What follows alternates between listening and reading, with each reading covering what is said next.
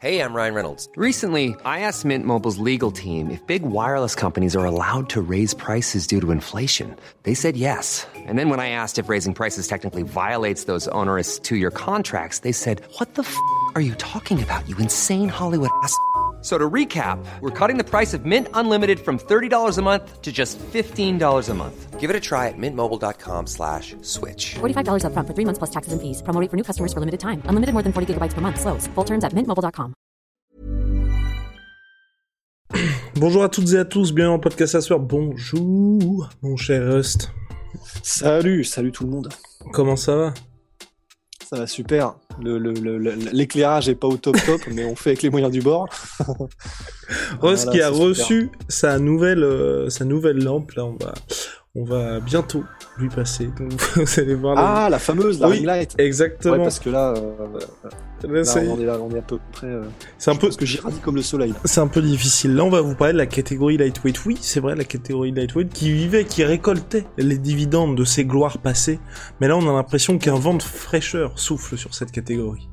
On lance le générique.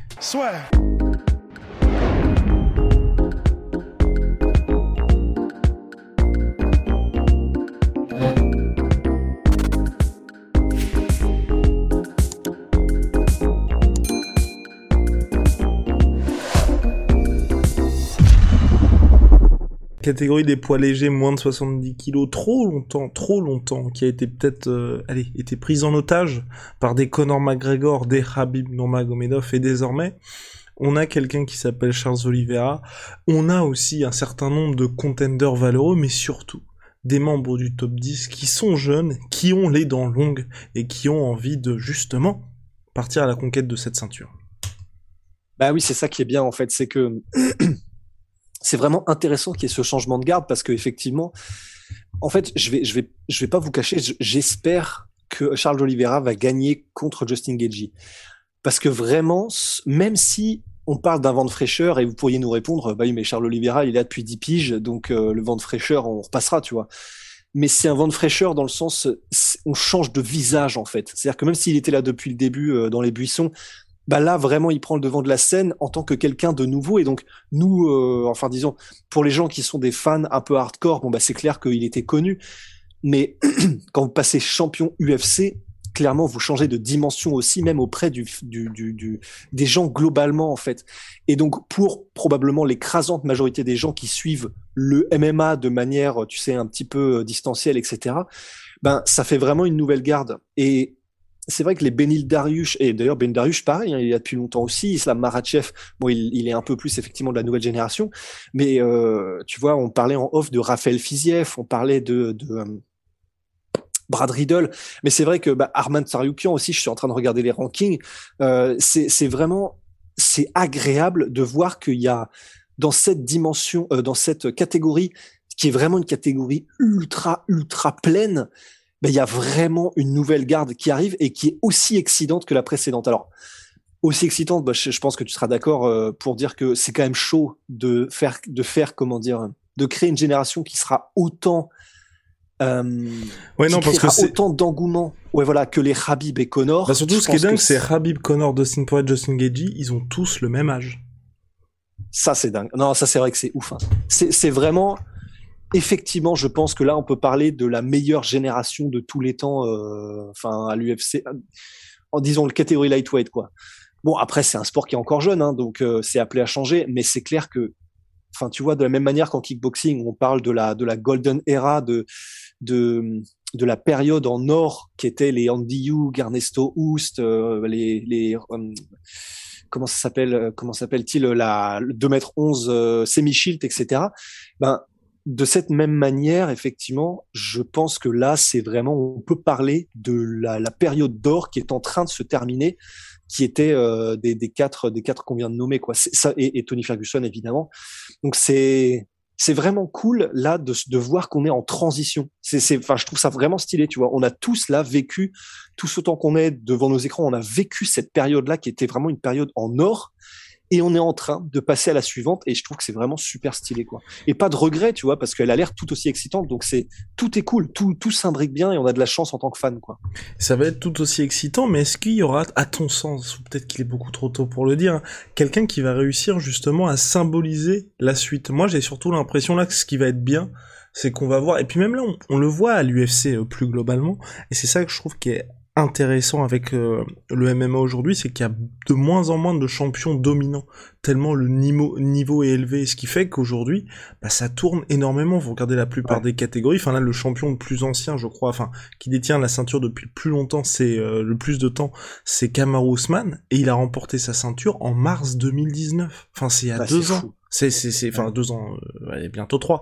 Mais euh, ce, ce qu'on veut dire, c'est qu'on n'a plus les longs règnes comme il y avait à l'époque. Ouais, ah non, non, complètement. C'est, mais c'est, en fait, j'allais dire, c'est ce qui est cool, mais je suis partagé parce que c'est vrai que d'un autre côté, Ouais. c'est, c'est le fait d'avoir des champions dominants qui faisaient avancer paradoxalement le sport plus vite aussi, en fait. Parce que, comme on le sait, le sport a besoin de stars. C'est vraiment, euh, enfin, tu vois, un, un jour, on fera, je pense, un podcast sur qu'est-ce qu'aurait été l'UFC sans Conor McGregor.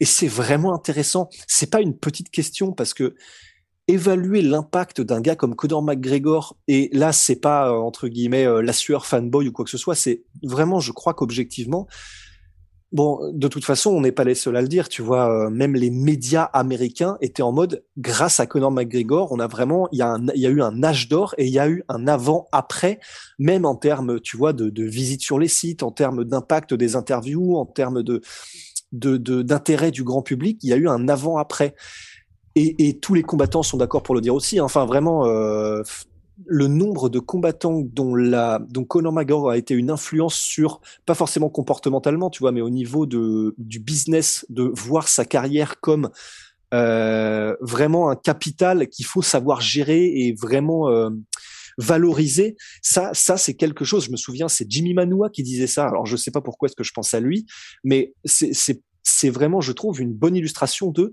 tout le monde et pas que les champions et sont vraiment euh, ont été en mode ok il faut que je vois mon image comme une marque que je dois vendre et valoriser pour en tirer profit et ne pas me faire entre guillemets euh, utiliser pour moins que, que je ne que je ne le vaux tu vois. Donc c'est vraiment intéressant et et, et pour faire le cercle complet sur ce dont on parle depuis le début du podcast eh ben ça c'est aussi ça a aussi été possible parce que Conor McGregor était une euh, une force dominante sur le MMA pendant euh, bah, quelques années quoi. Enfin, je pense peut-être euh, à partir du moment où il est arrivé en MMA jusque jusqu'à son combat peut-être contre Eddie Alvarez, un truc comme ça. Ben c'était vraiment. Alors il a pas été champ, il a été champion plus de deux catégories, mais il a pas défendu son titre. Mais disons c'était vraiment il était une, une force écrasante partout où il passait, quoi. Et ça, que ce soit pour Georges Saint-Pierre et son règne, que ce soit pour John Jones et son règne, ben, ce sont ces champions dominants qui, qui deviennent connus du public beaucoup plus large que le MMA en lui-même, qui dépassent le MMA en lui-même et donc qui font avancer le sport. Donc, je sais pas ce que t'en penses, mais je suis un peu partagé parce que d'un côté, c'est très bon signe. Ça veut dire que vraiment le niveau augmente de manière globale, ce qui est, exactement ce qu'on demande. Il y a qu'à voir la qualité des oppositions quand tu fais les combats entre eux-mêmes, genre euh, un 15e et un non classé à l'UFC. Généralement, c'est de très très gros et particulièrement dans les catégories comme lightweight et tout ça, c'est de très très très très gros niveau. Mais est-ce qu'une période là, euh, en mode, tu sais, euh, dans la fin de Sicario, c'est ce qu'ils disent, tu vois, le problème c'est que si tu coupes la tête du poulet, eh ben en gros il court partout et c'est le bordel. Ben est-ce que quand c'est le bordel, ça fait avancer le sport de la même manière? C'est ça la question et je trouve que c'est intéressant. C'est intéressant, on va y répondre tout de suite, Rust. Bah, je pense que ça ne fait pas avancer le sport. Je pense que le sport a vraiment besoin de visage. On, on pense notamment, moi, je- j'ai en tête cette catégorie, été heavyweight, tu vois, sur la fin du règne de John Jones, où c'était plus comme avant, plus comme j'ai ce, ce début de règne de John Jones où il avait enchaîné les champions, donc euh, Shogun Roi, Lyoto Machida, euh, tac tac tac tac tac tac tac tac Rampage Jackson. Rach- oui, Rampage, Euh, Rashad, Rashad euh, Evans, enfin absolument monstrueux. Il a, je crois qu'il a enchaîné cinq champions UFC à la suite. La fin c'était un petit peu plus compliqué parce que c'est vrai qu'on était sur des euh, sur des prétendants qui étaient certes valeureux mais qui avaient plus le même le même cachet. Je pense notamment Anthony Smith par exemple. Mais le fait qu'il y ait John Jones, ça faisait que l'UFC s'assurait à chaque fois les 600 000, 700 000 ventes de pay-per-view. Rien qu'en soit l'arrivée de John Jones, c'était un événement. Et on pourra faire aussi un jour un podcast là-dessus sur John Jones qui aurait dû être le Conor McGregor de l'UFC. Mais ça, c'est un sujet complètement différent.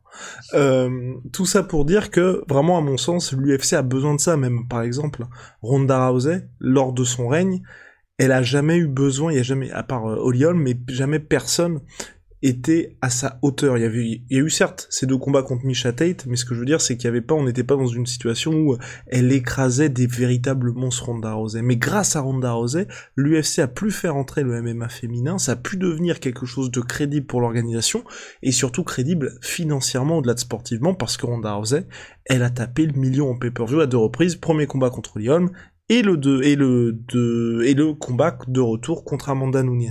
Donc à mon sens, il faut vraiment des stars et je suis pas sûr que l'UFC puisse en avoir là euh, chez les lightweight pour la suite.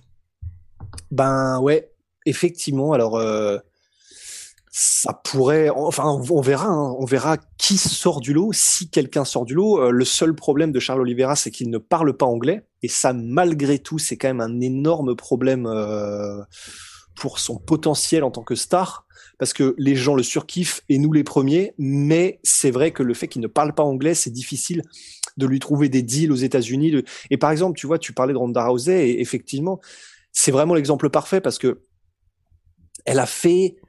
Il y a une raison pour laquelle c'est elle qui est devenue cette star internationale qui vend des millions de pay-per-view et pas une autre fille. C'est effectivement parce qu'elle avait tout en même temps au-delà du fait qu'elle écrasait tout le monde, ben elle, elle était, elle, était jolie et puis c'est vrai qu'elle parlait, euh, elle avait un charisme, etc.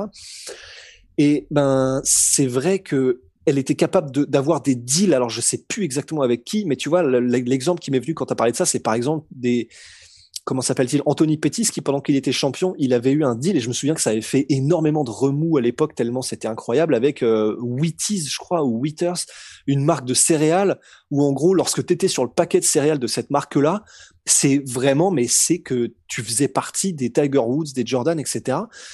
Et c'est vrai que c'est sur des choses comme ça en fait que le sport passe à la dimension supérieure. C'est pas uniquement que sur ce qu'ils vendent en pay-per-view, sur sur euh, leur impact dans la MMA sphère. C'est vraiment lorsque tu as des, des, des, gens, donc des gars ou des filles qui sont capables d'avoir des deals de sponsoring avec des marques qui n'ont rien à voir avec le MMA, c'est là où tu vois vraiment l'impact et, le, et la progression d'un sport.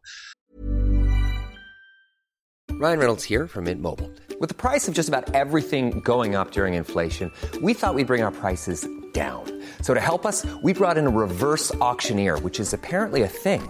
Mint Mobile unlimited premium wireless. Have to get 30, 30, bit to get 30, bit to get 20, 20, 20, bit to get 20, 20, bit to get 15, 15, 15, 15 just 15 bucks a month. So, Give it a try at mintmobile.com/switch. slash $45 up front for 3 months plus taxes and fees. Promo rate for new customers for limited time. Unlimited more than 40 gigabytes per month slows. Full terms at mintmobile.com.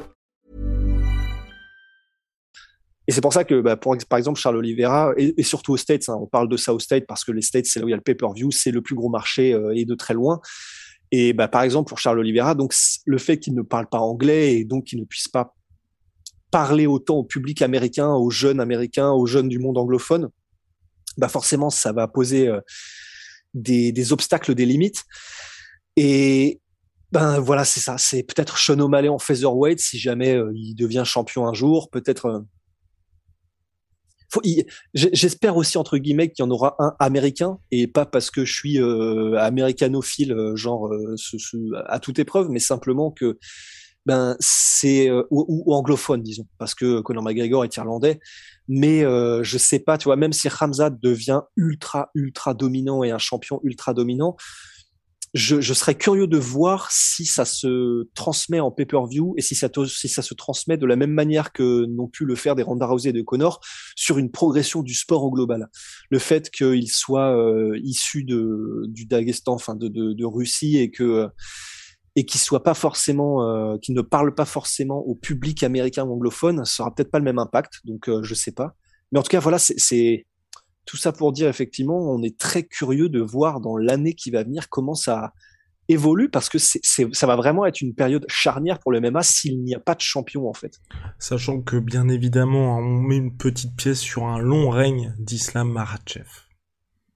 Ouais, mais pareil, est-ce qu'un long règne d'Islam Makhachev, ça se traduit euh, par une évolution du MMA dans le monde global? Je pense, Monsieur Rost, je pense, parce que à mon avis, il va vraiment, si, si, si tout se passe comme prévu, il prend la suite de Habib Nurmagomedov. Les gens maintenant, tu vois, sont vraiment, connaissent ce style, donc il y aura moins cette barrière-là. Euh, on a vu avec Rabib quand on avait fait un, épisode un petit peu dédié à cet empire qu'il avait réussi à créer, que bah il a vraiment réussi à capitaliser sur le marché auquel euh, auquel il parlait, auquel il s'adressait. Il montrait surtout qu'on n'a pas besoin euh, d'être américain pour réussir à attirer les marques. Je pense que donc Islam Makhachev peut prendre la suite de ce côté-là. Et si en plus il écrase tout le monde comme Habib, les gens, à mon avis, vont vraiment, tu vois, il y aura cette ombre qui sera là, mais une ombre qui sera hyper positive parce que il y aura ce délire, bah maintenant, il y a, c'est un duo et ça avait déjà commencé, tu vois, avec Dan Hooker où les gens étaient en mode putain, il est télécommandé par Habib, c'est un truc de malade et tout ça.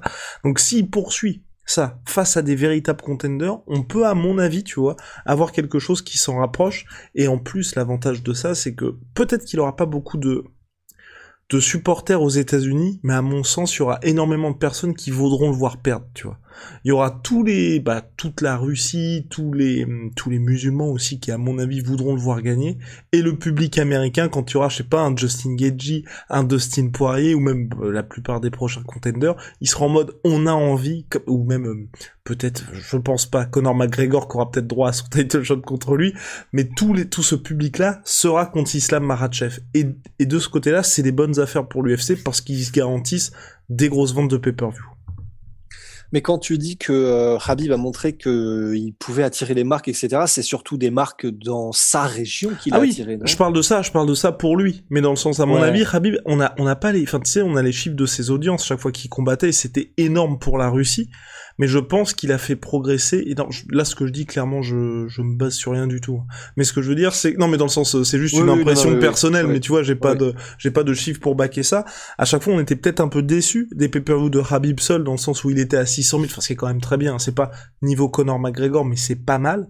Donc c'était, un, tu vends quand même pas mal de pay-per-view. Deux, ça te permet d'entrer dans des endroits où peut-être tu n'aurais pas été. La Fight Island, je pense que Habib y a contribué d'une manière ou d'une autre parce que, bah, je pense pas que euh, Abu Dhabi aurait autant payé s'il y avait pas eu cette garantie d'avoir le Ça, combat de le combat de Habib Nurmagomedov. Après, ils ont eu aussi le combat de Conor McGregor, ce qui est, quand- enfin, les deux plus grosses stars, ils les ont eu. Donc, euh, à mon sens, tu vois, ça te permet de progresser dans des régions où t'as pas été. L'UFC qui fait ses débuts en Russie, pile durant le règne de Rabib Nurmagomedov, il a pas combattu, mais il y a des gars de son équipe qui y étaient, il était présent dans la salle, donc ça aussi, ça a fait progresser le sport. Et je pense Ouais. que là, à mon avis, euh, un Islam Makhachev prend la suite sur tout ce qui est, tu apportes avec toi la Russie, euh, et le Moyen-Orient, Moyen-Orient, on voit bien en boxe anglaise que c'est pas négligeable pour organiser des combats et pour euh, payer des sommes ultra conséquentes pour justement organiser des événements.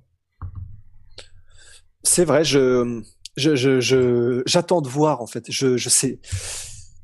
Dans le sens, tu vois, je- je, je pense que c'est plus intéressant pour l'UFC que quelqu'un comme Fiziev, tu vois.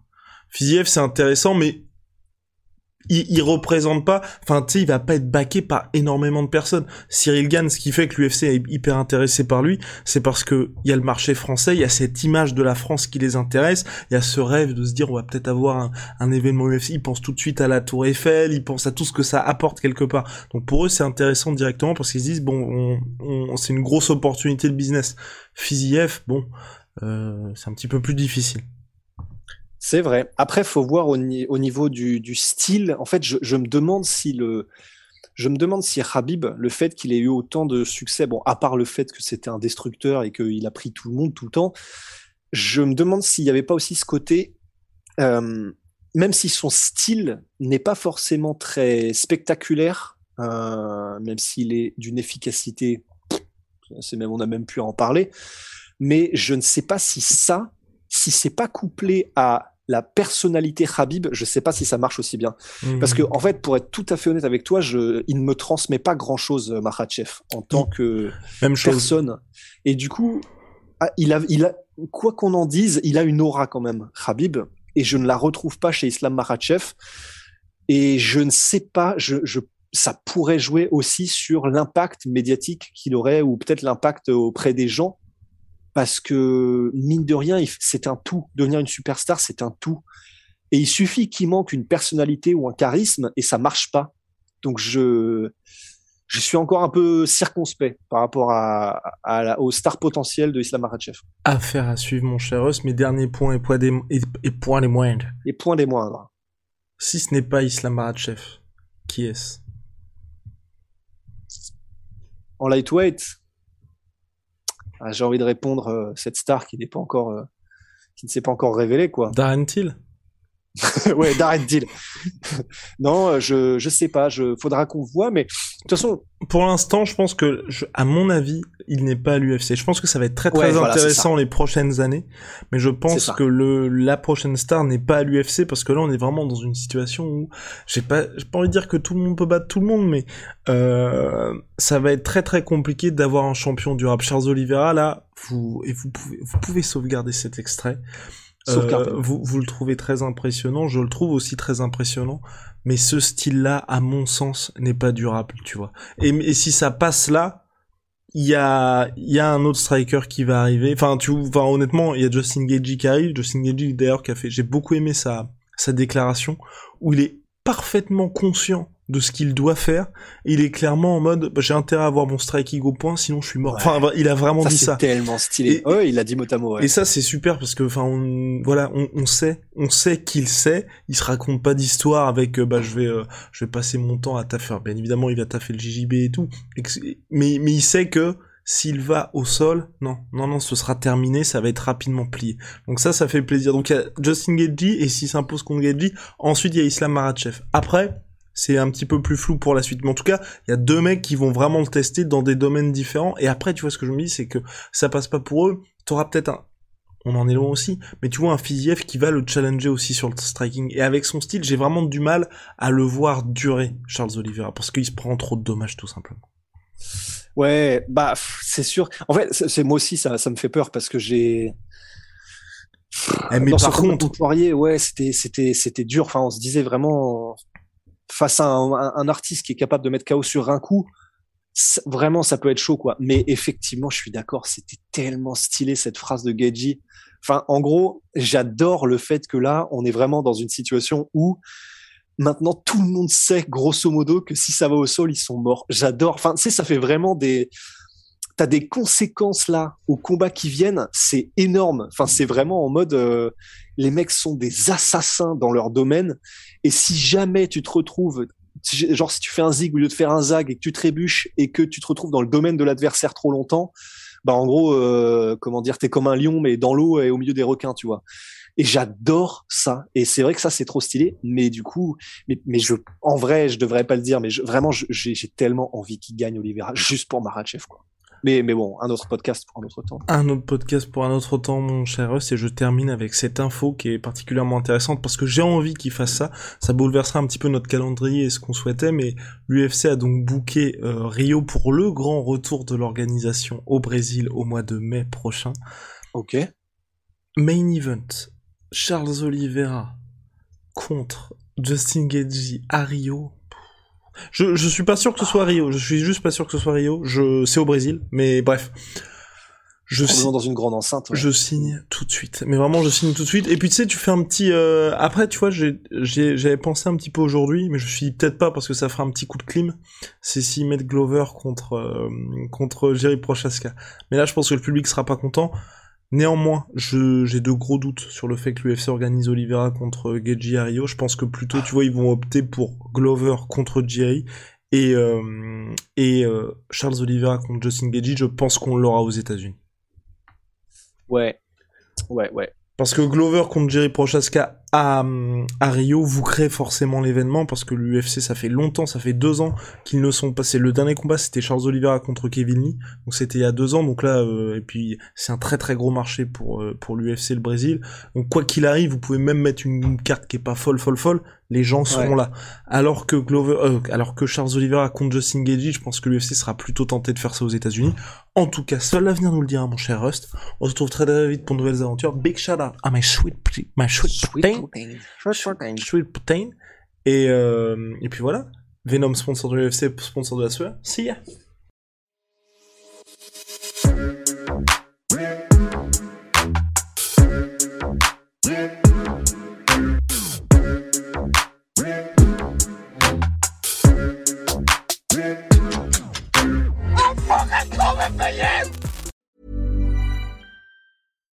When you make decisions for your company, you look for the no brainers. And if you have a lot of mailing to do, stamps.com is the ultimate no brainer. It streamlines your processes to make your business more efficient, which makes you less busy. Mail checks, invoices, legal documents, and everything you need to keep your business running with Stamps.com.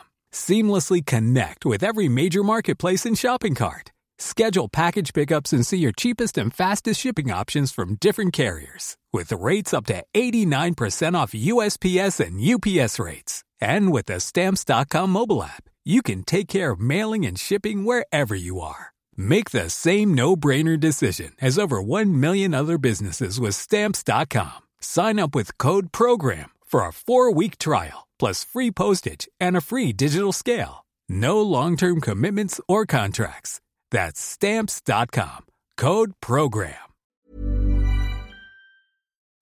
Et voilà, c'est la fin de votre épisode du podcast La Sueur. Si ça vous a plu, n'hésitez pas à nous mettre les 5 étoiles sur Apple Podcast ou sur Spotify. Vous pouvez aussi nous laisser un petit commentaire, ça nous aidera beaucoup. Et si vous voulez aller plus loin avec nous, vous tapez La Sueur sur toutes les plateformes ou sur les réseaux sociaux, vous nous trouverez. Et là, vous nous écoutez très certainement en audio. On est aussi en vidéo sur YouTube, mais également sur Snapchat. Là encore, vous tapez la sueur et on sera là. Merci de votre fidélité et à très vite pour de nouvelles aventures.